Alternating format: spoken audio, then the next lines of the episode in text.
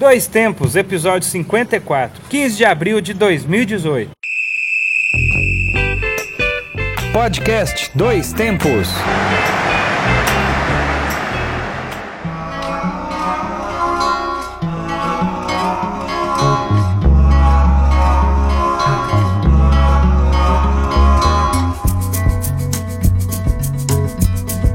Olá, hoje é 15 de abril de 2018. Eu sou João Luiz Reis e esta é mais uma edição do Dois Tempos. Estamos aqui com o podcast que leva até você informação, debates, opiniões e o melhor da memória esportiva. Eu já vou adiantar antes de você falar, Lê. Mais uma vez, gravado diretamente do estádio Farenhão, em meio a um treino decisivo para o Guarani. Todos os treinos agora são decisivos para o Guarani.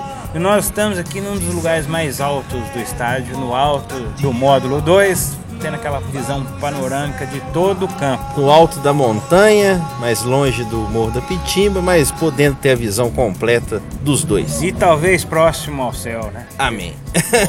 Eu sou Alexandre Rodrigues e voltamos com um novo episódio da série de podcasts produzidos pelo Grupo Gabiroba. Agradecemos a você que nos acompanha e que continue com a gente. E para quem ainda não nos conhece, estamos presentes no Twitter, Instagram, Facebook, SoundCloud, Mixcloud e também no YouTube. Basta buscar por Grupo Gabiroba. E conheça um pouquinho do nosso trabalho, sempre lembrando que nós somos alunos do curso de jornalismo da Universidade do Estado de Minas Ainda. Gerais. Ainda. Ainda. Talvez tá, tá acabando. Mais um restinho aí de caminhada. Então o Trabalho Gabiroba é uma iniciativa de alunos do curso de jornalismo. Acompanhe também o Grupo Gabiroba através da revista Acréscimos, que é a revista Acréscimos, que é a nossa publicação eletrônica com textos variados sobre o futebol. Você pode conferir isso lá no medium.com/barra revista Acréscimos. Além disso, também estamos no YouTube com o canal do Grupo Gabiroba e também com o trabalho, claro, na TV Bugre, do Guarani de Divinópolis, na caminhada rumo ao módulo 1 do Campeonato Mineiro. Não deixe de ver os nossos vídeos lá. Por isso essa constância de É já a gravações quarta vez. aqui no estádio. Quarta vez. né? Como a gente está fazendo esse trabalho com a TV Bu. E hoje, mais uma vez, aqui nosso grande parceiro, Marceleza, está aqui cobrindo os treinos, vai participar conosco, ou como diria Dunga, com nós. Vem com desta gravação. E aí, Marcelo, beleza? Opa, beleza João, beleza Alexandre. Muito obrigado mais uma vez por ceder essa oportunidade de participar aí do podcast Dois Tempos novamente, nessa rotina de cobertura aqui do Guarani.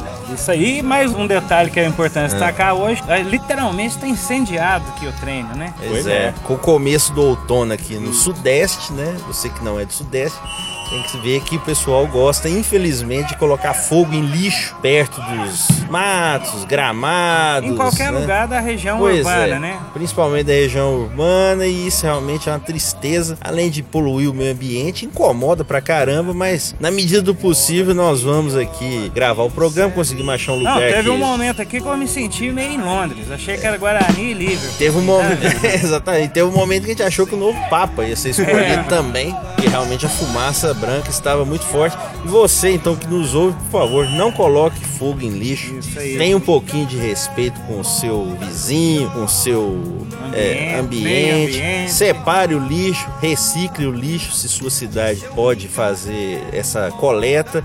Ajude realmente o meio ambiente. Então, Gabiroba é Ecologia. o, é o, gra, Gabiroba Ecologia entrando na campanha, na hashtag não faça fogueiras, por favor. Por favor. Moda de viola de um cego infeliz, podre na E no programa de hoje você confere. Início do Brasileirão 2018. Vamos lá de novo, né? É ele aí, ó. Que- Chegou. O que, que a gente vai esperar para esse ano? Acertamos algumas das Algumas previsões do ano passado. Maioria, hein? Isso aí. Vamos ver esse ano aí. Vamos... Hoje também o Ale vai estar contando uma história do esporte, resgatando aí mais alguma memória. Que que Da é a Copa, né? Uma- Mais uma Ma- da Copa? Mais uma da Copa, até a Copa do Mundo. Eu vou seguir nessa linha aqui, contando sempre curiosidades da Copa. Eu vou contar um pouquinho hoje do contexto do jogo histórico de 20 anos atrás entre Irã e Estados Unidos na É, Copa Pelo da jeito, França. o extracampo tava melhor, né? Pois é, e mais uma prova de que política e futebol se misturam. Viu, sapatênis? um abraço ao sapatinho. Ah, sim. Ah, lembrar mais uma campanha aqui, eu desbloqueio eu lá do Mauro que que é esse, hein? Tem quiser aí, ó, tiver na campanha aí magoado que não tá recebendo as. Esse é o cara que realmente se vestiu do personagem, né? É, jogar vôlei, o cara deve ser o melhor do mundo. né? Ah, é, deve ser. E já que ele já tá dando aí essa- esse perdão pré-brasileiro, vamos começar o programa então, nosso debate? Engraçado, você falou do Mauro César, teve, hoje teve o cheirinho aqui da fumaça. Aí, ó, será? Aí vamos começar então, vamos iniciar então o nosso debate.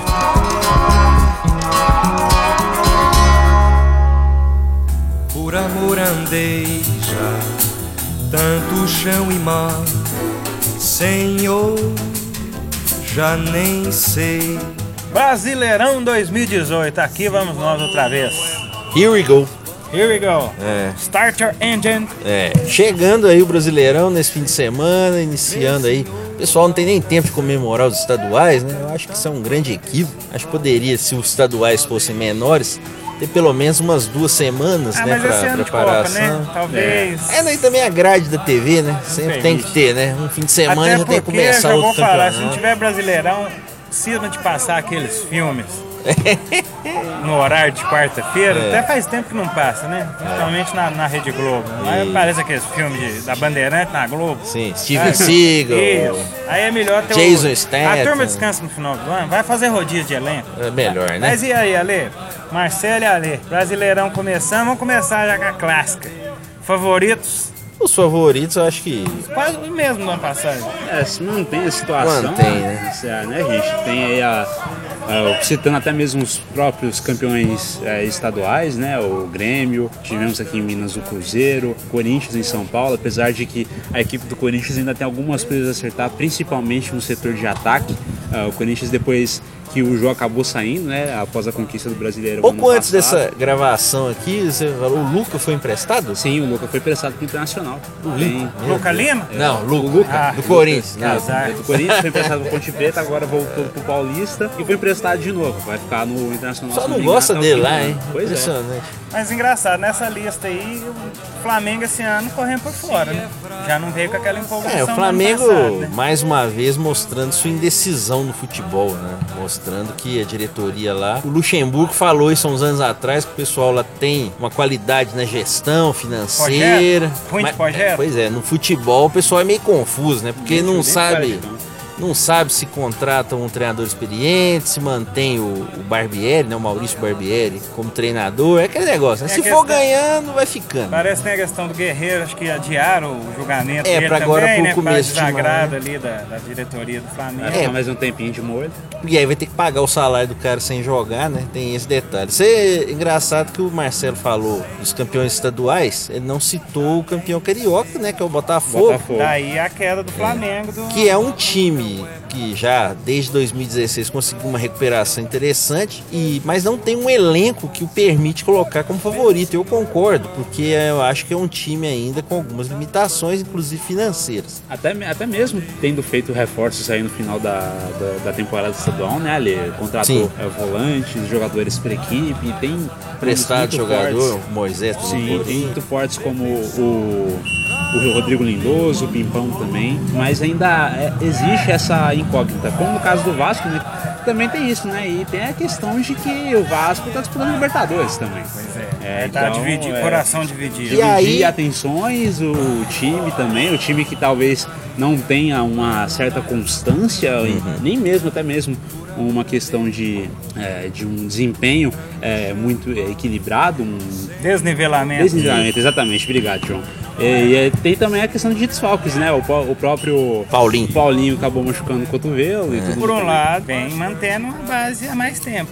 É, teve algumas mudanças, né, com a É. questão do Zé Ricardo e a questão financeira, né? Mas mesmo com o Infelizmente Zé o time. Ricardo ainda vem. Ele teve tem mais per- tempo que Botafogo. Talvez É. o Fluminense também mais tempo. É, né? que é o Abel tá É desde o tá começo do mais ano tempo, passado. talvez, o e- mais, E também mais- sofre com a questão do elenco muito curto, o próprio Abel criticou. Mas aí, em questão de elenco, Talvez eu acho limitado dos carioca. o Fluminense até em algum momento jogou bem nesse ano, mas realmente ele larga um pouquinho atrás, eu acho também. Mas em questão de elenco, eu acho que se você pegar por quantidade de jogadores. Num campeonato como o brasileiro, você não pode descartar o Palmeiras. Porque Sim, Sim. lembrar vocês. é, é o time que eu acho que é o, é o campeonato que o Palmeiras tem até talvez mais possibilidade de bem, desde que ele mantenha o trabalho do Roger e que se por um acaso houver uma contratação, que haja realmente critério, né? Exato. E também tem que ver que o Palmeiras é meio tipo Flamengo, né? Sempre é uma bomba relógio. É, esse é a o problema. diretoria, essa questão agora do Paulista, que é mimimi todo, de vir É. é. julgamento. É engraçado que essas questões de futebol sempre entram. Isso. A- a- os pedidos, os requerimentos, as petições. Quando perde. Não, não, diga assim. É, a gente Chama, sempre... chama de Paulistinho, mas até agora Não, tá gastando papel. Mas o que eu tô querendo dizer é o seguinte, que a gente sempre vê quando o procedimento, o processo é iniciado. É. Mas nunca vê quando acaba. É, Só exato. o Fluminense, né? A É, virada esse é clássica. não pode. O julgamento né, dessa questão do Paulista deve acontecer no final de abril, mas é muito pouco provável que se anule o Ou jogo. então até a é, em, te- em termos de critério de noticiabilidade, eu acho que é tão ridículo um pedido desse igual do Palmeiras que não vai anular. Mas, por um lado, tem que respeitar que, de fato, foi verificada uma irregularidade, se o juiz falou ou não falou. É o tutor, Ou né? O tutor lá, Mas- o Dionísio Roberto é. Domingos, está presente Mas ali. da cartinha lá da, da quinta série que o presidente escreveu lá, Sim. de fato eu concordo com todos os pontos. Ali são, é interessante, porque eu acho que um campeonato que é tanto dinheiro aplicado e você não poder destinar um pouquinho disso para melhorar a arbitragem é, o- é o fim do mundo. né? Mas aí o que pega? Os times todos devem se unir antes do campeonato começar para que isso aconteça. É, não é depois de perder a final, né? E o brasileiro, Vamos aqui, o Gabiroba, deve ser o Júnior chegando no, no É, Gabiroba Cóptero. Gabiroba Cop, A bordo do comandante Hamilton. comandante Hamilton. Hamilton. Mas o que chama atenção é os times não, não se unirem antes do campeonato começar para poder propor melhorias nessa questão de árbitro de vídeo e mesmo na questão da comunicação entre os auxiliares. Houve oportunidade antes do Campeonato Brasileiro disso acontecer, nada foi melhorado. O árbitro de vídeo foi negado pela maioria, também por causa da CBF que quis passar o custo aos próprios clubes de uma maneira muito mais alta. Padrão FIFA. Pois é, isso também complica, então realmente fica difícil reclamar, principalmente quando os clubes não se unem antes para cobrar essas melhorias. Falta falar também, é, o São Paulo e o Atlético Mineiro são times realmente em uma reconstrução que hoje realmente não se encontram como favoritos a serem campeões. São times aí que podem aí brigar talvez com a Libertadores, mas eu acho que para título, no momento, talvez não se encontram como os principais favoritos. Os próprios, os próprios elen- os próprios elencos acabam determinando essa situação, né? André? Exatamente. Internacional esse ano não entra favorito, não. Não, né? é depois de muitos Pelo anos. menos isso, né? Depois de muitos anos, depois de voltar da Série B, realmente não entra como Acho que, favorito. acho que não, né? Não, não, dessa vez. E tá, beleza. Falamos daqui, fizemos uma analisinha prévia. E pra cair? Já tem candidato É. pra cair? Eu acho que o Paraná e o América. De eles- novo? é, Eles Ah, não, entram. É frio. É, o, É entram. senhor. É mineiro, pô. Vamos conversar com o Mequinho. É, o, Ju- o Júnior que me mandou falar que o América né, vai cair. É, não, mas na verdade, o América ele tem um trabalho mais longo da Série A, nós temos que lembrar isso. O Acho que Anderson. só perde pro Mano, né? Não, não, tá, tá até mais tempo. Mais tempo que o Um Mano. pouquinho mais, um pouquinho mais, é. Mas os confrontos contra o Atlético, principalmente com o Atlético Mineiro, desanimaram um pouco a torcida. O América tem esse problema. Ele não tem uma torcida numerosa que ajude o time a subir quando o time esteja mal no campeonato. né? A torcida vai quando tá tudo bem, né? Quando tá mal, para subir, o pessoal já fica meio desanimado. Vamos ver se o América consegue ficar. E o Paraná realmente parece, pelo próprio estadual e pelo elenco, tem um pouquinho abaixo. Eu acho que são os dois principais candidatos. São Treinado Paulo, por é- Rogério São, Micali. Pois é. São Paulo é Atlético completa, fechou o ano. Ah, acho que não, acho que não brigam tanto. Acho que a própria Chapecoense acho que tem que tomar cuidado. Ah, é, parece que já ano. começou a dar uma. Pois é, porque é um time É, com muito jogador de marcação ali no meio de campo, precisa dar uma qualificada talvez aí. Durante não tá campeonato. tão bem. Pois é, ainda depende do Wellington Paulista, eu acho que é um time que tem que se cuidar. E o Vitória também, que é um time que normalmente tem brigado contra o rebaixamento, também não está ainda muito bem, além do esporte. Que vinha com um projeto realmente de ser o time do Nordeste e tal, mas houve uma perda grande de jogadores, aí eu acho que também tem que se cuidar. Nesse momento são os, talvez os maiores candidatos. Tranquilo, então. Nesse momento, falando em nesse momento, e agora no treino ali, o alemão deu um chutaço, mas foi na trave. Alemão, um grande camisa 8 do Guarani aqui de Vinópolis, jogador muito técnico, inclusive já passou até pelo Ituano, São Paulo. Muito bom jogador, realmente. Um grande destaque do time do Guarani. Um grande samurai bugrino. Vamos dar sequência então ao programa, depois desse debate. Como não aconteceu nada ainda? Vamos voltar antes, do, antes da Copa, que já vai ter corrido pelo menos um terço do brasileiro, a gente volta ao assunto, com certeza. Então vamos lá. Então, já que a gente fez análises do futuro, como eu sempre venho brincando, falaremos do passado. Voltemos no tempo. É o quadro Guardião do Tempo. Lá, ela dá essa baterna de Maria. Guardião tem.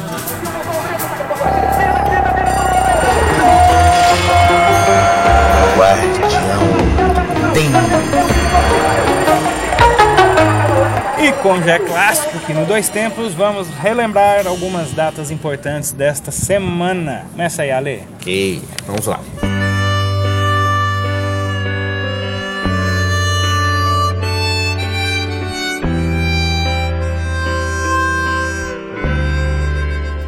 No dia 15 de abril de 1989, na Inglaterra ocorreu o desastre de Hillsborough. O excesso de público no estádio Hillsborough a casa do Sheffield Wednesday, que nós já até falamos aqui, né, dele, do times de Sheffield. Após a invasão de 2 mil torcedores aos 6 minutos da partida Liverpool e Nottingham Forest pela semifinal da Copa da Inglaterra de 1989, resultou na morte de 96 pessoas e também em 766 feridos. Porém, as investigações apontaram que a tragédia não foi causada por ação violenta por parte desses mesmos torcedores e as causas foram, basicamente, a sobrelotação do estádio, bem como seu péssimo estado de conservação. Além disso, o local não cumpria com as normas mínimas de segurança, assim também e principalmente a ação da polícia que não soube conter a situação. Isso é importante falar porque, inclusive, a imprensa inglesa basicamente colocou a culpa nos torcedores nessa tragédia de Hillsborough.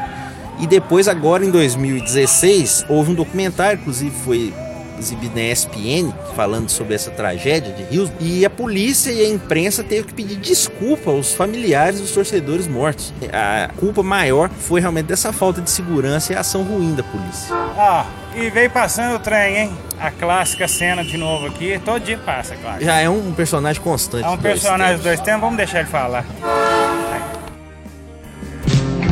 Quero falar de uma coisa.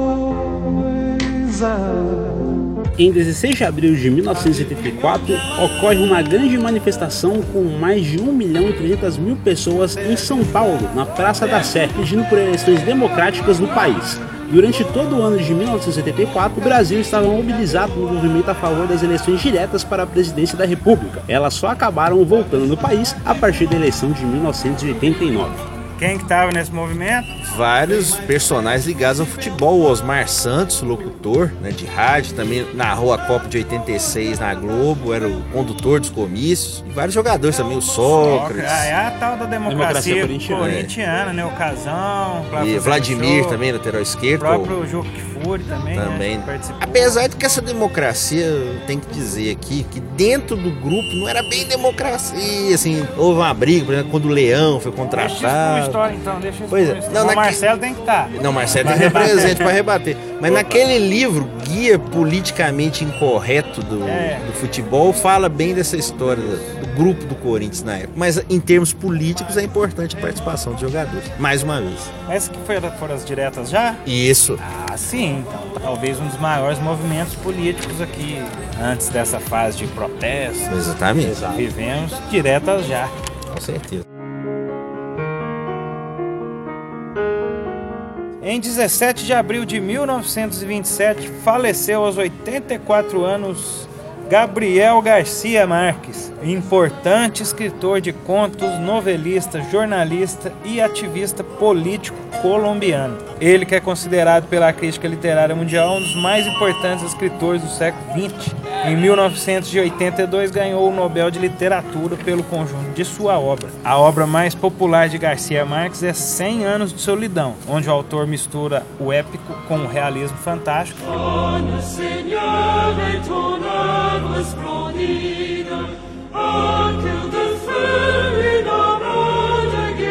No dia 18 de abril de 1909, a Igreja Católica autoriza a canonização de Joana d'Arc.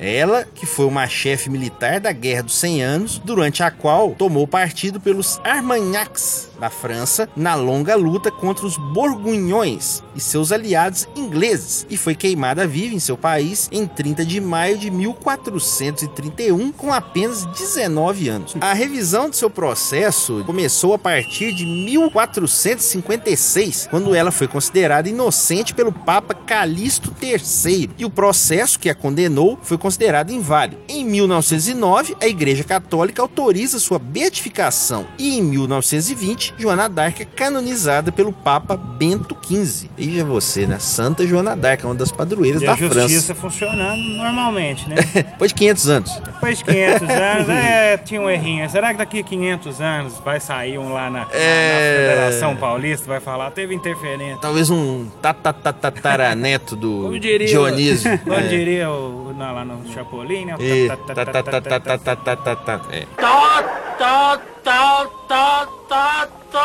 Tá. Quem é? Temos que lembrar em relação a Joana Dark que já foi imortalizada em vários filmes, como por exemplo no filme do Luc Besson, em 1999, Camila Jovovich. Aí, Emílio. É. Quinto Elemento a, também. né? a eterna Resident Evil. Lila, né, também. né? Muito ruim. É, o Resident Evil, né? É. Ah. Ah, mas Dark aí é mais ou menos. É verdade.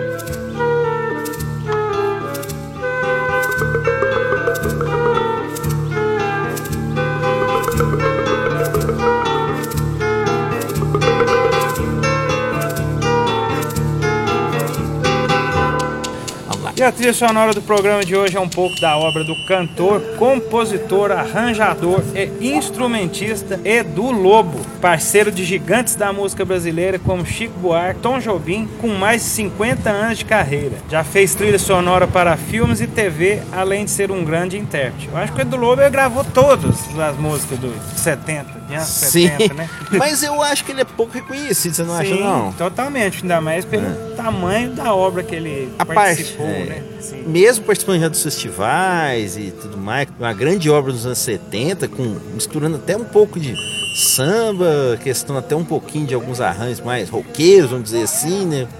Como muito na época, sempre com muita qualidade. Vamos ouvir um pouquinho aí.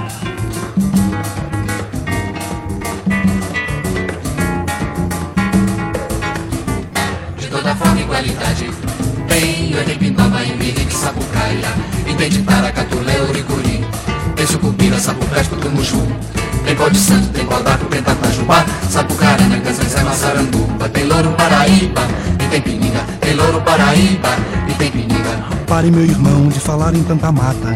Com tanta planta eu nem sei o que fazer. Mas diga lá se tem bicho pra comer, se tem bicho pra comer, se tem bicho pra comer. De toda forma e qualidade tem Onça pintada, suarana e maracajá E tem guarajá, guatirica e guaxinim E tem tatu, tatu peba, tatu bola. Tem preguiça, tem pati, tamanduá E coelho que tem, tem, tem. Queixada que tem, tem, tem. Caetitu, oi tem também. Noite que tem, tem Noite que tem, tem. Noite que tem, tem. Noite que tem, tem. Noite que tem, tem. Noite que tem, tem Vou agilizar e passar já pro quadro Dedinho de Prosa. A Lê vai contar mais uma história copeana, um embate mais interessante extra-campo que dentro de campo. né? Exatamente. Antes vamos ouvir a vinheta. Toca aí.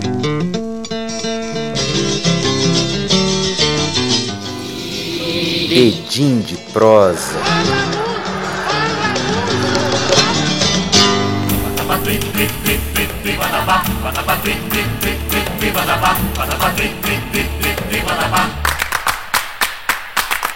Upa neguinho na estrada Pois bem, exatamente. Vamos falar um pouquinho aqui de mais uma história da Copa do Mundo, que são tantas realmente que fica até com vontade de Já contar. tem mas quantas copas? já são vi... Eu? Eu vou fazer 10 copas em Eu? breve. É, acho que 10 também. né? Ô, 9 louco, pelo menos, é. ah, eu queria, eu queria, eu achei que eu tinha perguntado quantas copas já existiam, né? pra não quantas fugir da pergunta, é, mas não teve fingir- né? Como diz aqui, fingir de égua. Contabilidade, ali? É, não, não. Não, não, não sou Misa. É Misa que gosta de esconder, né? É. Deixa eu contar aqui, eu nasci em 95, 98, Ah, 2002, Você é não! quanto? 2006, 2010, Meu 2014, seis copos. Ah, não, jovem. Tá, viu, não viu o Lazarone? É, não. né? Amanhã velho seria. Ele, ele não viu. Não viu o copinho da Pepsi na época É. da Copa 90. É, ele não viu. Como é que chama? Eu vi, eu vi, eu vi os mini craques. Canede. Canídia, Canídia. Ele não viu o Canidia. É. Marcelo não viu o Canidia. Acabando com a graça. Ele não, não, essa eu agora eu vou pegar. hein? Ele não viu o Araquém. Nossa, Nossa, é, eu peguei. Ele não viu, hein? Vamos sair do Guardião do Tempo então. então É, vamos à história, vamos lá. Bom, o contexto desse jogo Irã e Estados Unidos, ele vem principalmente desde 1979, após uma revolução no Irã, tirar o Shah que é o, o líder de governo de lá, né? Tinha essa denominação. O Shah Reza Pahlavi, que era pró-americano, e ele foi substituído pelo Ayatollah, né? O líder religioso anti-americano, Ruhollah Khomeini. Doente, o Shah Reza Pahlavi foi deposto e passou a sofrer várias ameaças de morte por parte da população do Irã. Sem a ajuda do governo do Irã, o Reza Pahlavi foi levado aos Estados Unidos para tratar de sua doença em um hospital de Nova York. E com isso, os americanos ganharam o apelido de o Grande Satã por parte da população do Irã. E é interessante que tem as imagens, né, desses líderes. Sim. grandes pôsteres, assim, pinturas grandes. né? Exatamente, principalmente já da- dessa época da Revolução. É, essas do Khomeini, eu lembro de criança ver muito isso. Pois é, também não conheço comer. Nossa, vai, Jean. Não adianta. O fato, né, essa ida do Pahlavi até os Estados Unidos gerou uma grande revolta no Irã que queria vingança e responderam, os iranianos responderam ao invadir a embaixada do país norte-americano na capital do país, Teherã. Estudantes iranianos mantiveram 52 funcionários reféns durante 14 meses. Com o ocorrido, quem queria vingança a partir daí eram os Estados Unidos. E aí nós tivemos uma guerra entre Irã e Iraque. O Iraque vizinho do Irã, o Iraque com o apoio dos Estados Unidos, o que é uma coisa também que hoje parece meio incrível depois de tudo que aconteceu com o Saddam Hussein. Ou não, viu? Um apoia o outro, É, é, inimigo, é política, ataca. né? Política é um pouco assim. Mas, mas muita gente talvez não, não, não se recorde disso e não, não tem essa relação. Essa guerra do Irã e Iraque durou até 1988 e isso, na verdade, aumentou o ódio entre Irã e Estados Unidos, que agora sim, pro futebol, se encontraram no sorteio para a Copa do Mundo de 98 na França. E eles foram colocados no mesmo grupo, grupo F, que também tinha Alemanha e Iugoslávia. Após o sorteio, o governo iraniano tratou o duelo como uma verdadeira guerra, mesmo que os jogadores não se importassem tanto com isso, isso é importante. Todos os atletas do Irã mostravam-se contra o governo de seu país, pelo menos naquela época específica, já que em 1984 o regime dos ayatollahs matou o então capitão da seleção iraniana, o Habib Kabiri, que foi acusado de ter ligações com os Estados Unidos. Isso nos anos 80. A história só deixava os jogadores de 98, claro que eles não viveram totalmente ali junto com o Kabiri na seleção, mas tinham a lembrança do acontecido, deixavam esses jogadores com medo das consequências que poderiam sofrer após a partida contra o maior rival do país. Mas mesmo assim, eles antecedendo a partida mostraram respeito aos americanos, tentavam deixar claro que tudo só se tratava de um jogo não tinha, não, aumentaram a rivalidade. A partida no estádio Gerland em Lyon, no dia 21 de junho de 98, não teve nada de ameaças de bomba, felizmente, e sim foi um grande exemplo de que poderia existir a paz entre os dois países. Os torcedores se misturavam na arquibancada, exibindo bandeiras tanto dos Estados Unidos quanto do Irã, e lado a lado os jogadores posaram para foto antes da partida, inclusive os iranianos ofereceram flores para os americanos, né, um sinal de paz e de boas-vindas na entrada em campo. O juiz da partida, até por uma coincidência, foi um suíço, país normalmente considerado neutro, né? O Urs Maier. E com a bola rolando, o Irã ganhou o jogo dos Estados Unidos por 2 a 1 Gols do Stile e do Madavikia, do Irã. E o Brian McBride descontou para os Estados Unidos. O Lalas não conseguiu segurar. ele. Não teve jeito, né? O lá. Lalas, você conhece o Lalas, Marcelo? Lalas foi o. Não, não conheço. É, guardião. Zagueiro roqueiro dos Estados Unidos da É Copa um Raul. 94. Ah, sim. É um Raul meio salsicha. Isso. Meio mais pra salsicha do Exatamente. Que pra Raul. Estados Unidos é mais do Wainalda, do. É, esse é de 94. O Hinaldo foi na Copa 94 também. E o. E o é, ué. É americano. Fred Adu, É talvez. verdade. Esse é um tema bom pra um dia também. O Fred Adu, dos, maior, dos maiores mentiras da história do futebol. Diziam que eu sou o novo Pelé. Jogou até no Bahia aqui, né? Só nem lembra dele, mas. Pra fechar a história aqui, pelo menos a questão do governo do Irã, os Estados Unidos terminou atrás dos iranianos né, na- nessa fase da Copa do Mundo. Então o governo do Irã pôde festejar essa vitória, pelo menos. O Irã terminou ah, essa fase no grupo F life. Com três pontos, os Estados Unidos terminou com zero, a Alemanha e a Iugoslávia foram os classificados desse grupo com sete pontos cada um. Ou seja, esportivamente o jogo não valeu tanto, mas ficou para a história esse encontro entre dois países rivais, mas que pelo menos os jogadores conseguiram mostrar que havia possibilidade de haver um clima de paz entre os dois países. E futebol não é ligado à política. e é engraçado que isso aí, se fosse hoje em dia, já teria virado meme, né? Assim, é. desde a época do sorteio, é, né? né? Hoje Porque- ter o memezinho É. clássico, a turma no vestiário dando uma zoada lá, não. Pois é, desde Gostei. quando fosse sorteado o grupo, nós seis meses de membro. Ainda bem que na época não houve tanto, e pelo menos o jogo transcorreu em paz. Uma liberdade só posso esperar. E agora então estamos na reta final do programa de hoje, mas ainda dá tempo das dicas culturais do Dois Tempos, que é o quadro Acréscimos. Com a nova voz, né? E que voz, hein? Que voz. Cristiane Souza, um grande abraço participando aí.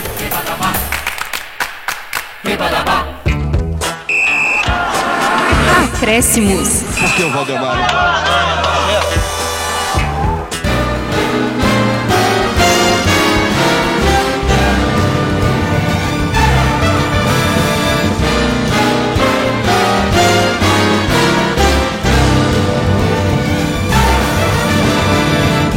Declaração, ó bela de um sonhador titã.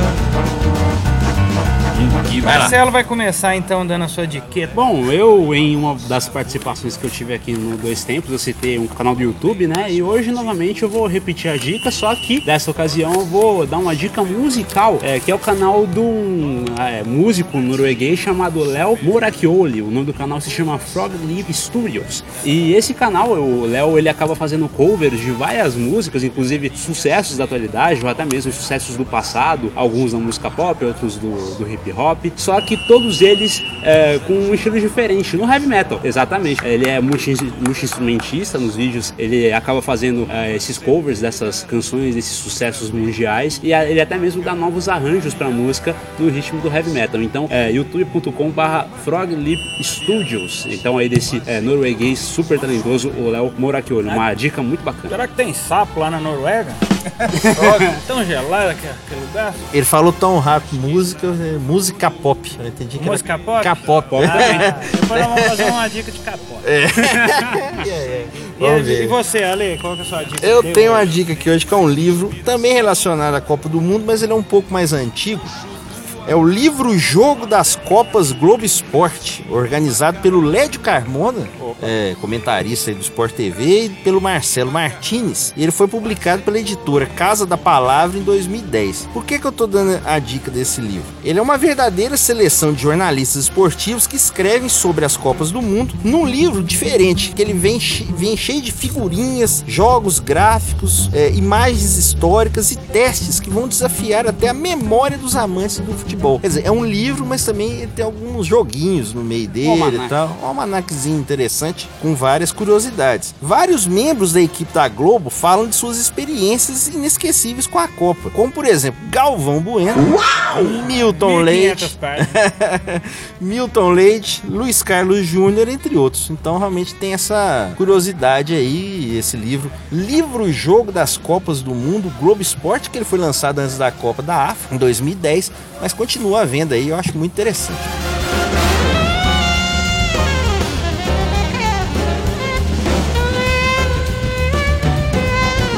Dois Tempos está nos acréscimos, mas ainda temos de tocar uma música. E hoje vamos com a música do nosso homenageado, Edu Lobo, com o som Vento Bravo, que é do disco Missa Breve de 1972, que é uma música de Edu Lobo e Paulo César Pinheiro.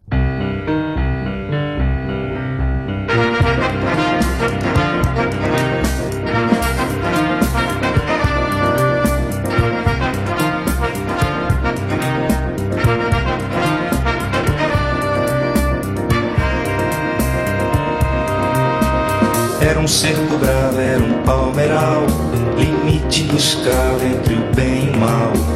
Era a lei da coroa imperial, calmaria negra de Pantanal.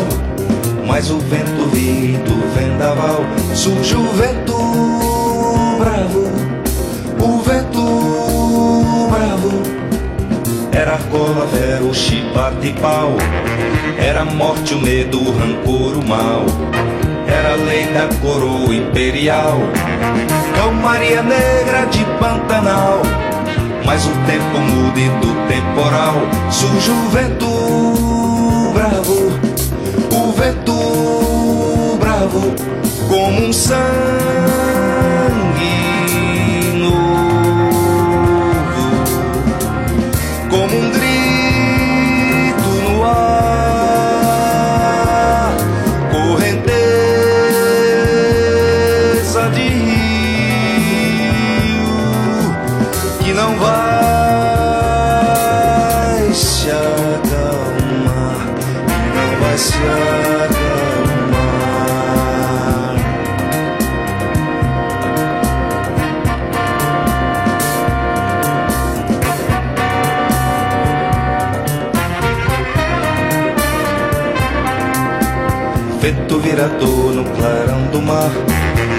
sem cor, quem viver verá.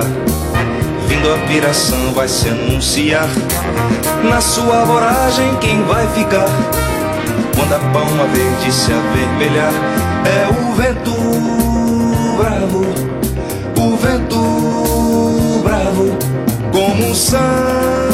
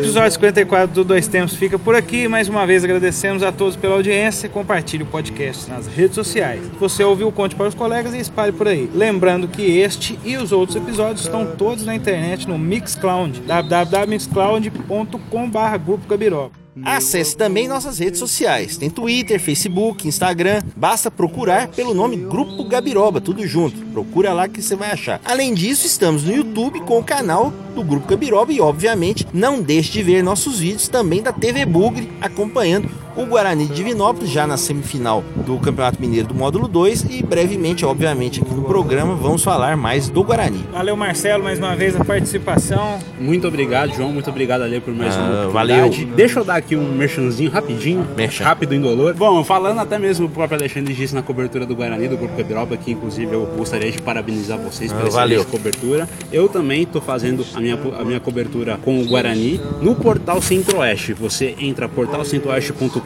e todos, todos os dias de jogos do Guarani eu publico uma crônica contando a história do jogo. Então, após todo o jogo do Guarani, inclusive aí dessas semifinais do Guarani enfrentando o Uberaba, depois do jogo, uma hora depois do jogo, tem a crônica completinha com as informações da partida no portalcentroeste.com. Também nas redes sociais também do Portal Centro-Oeste.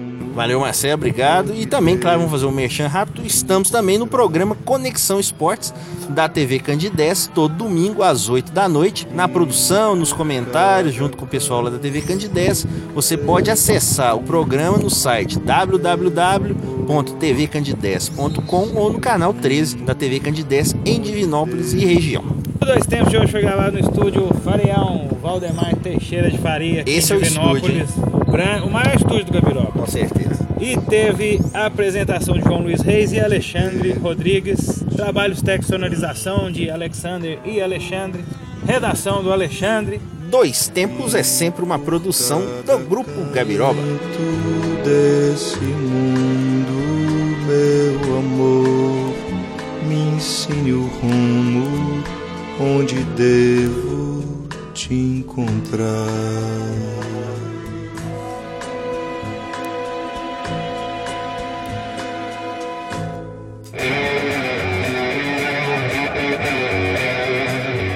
Grupo Gabiroba.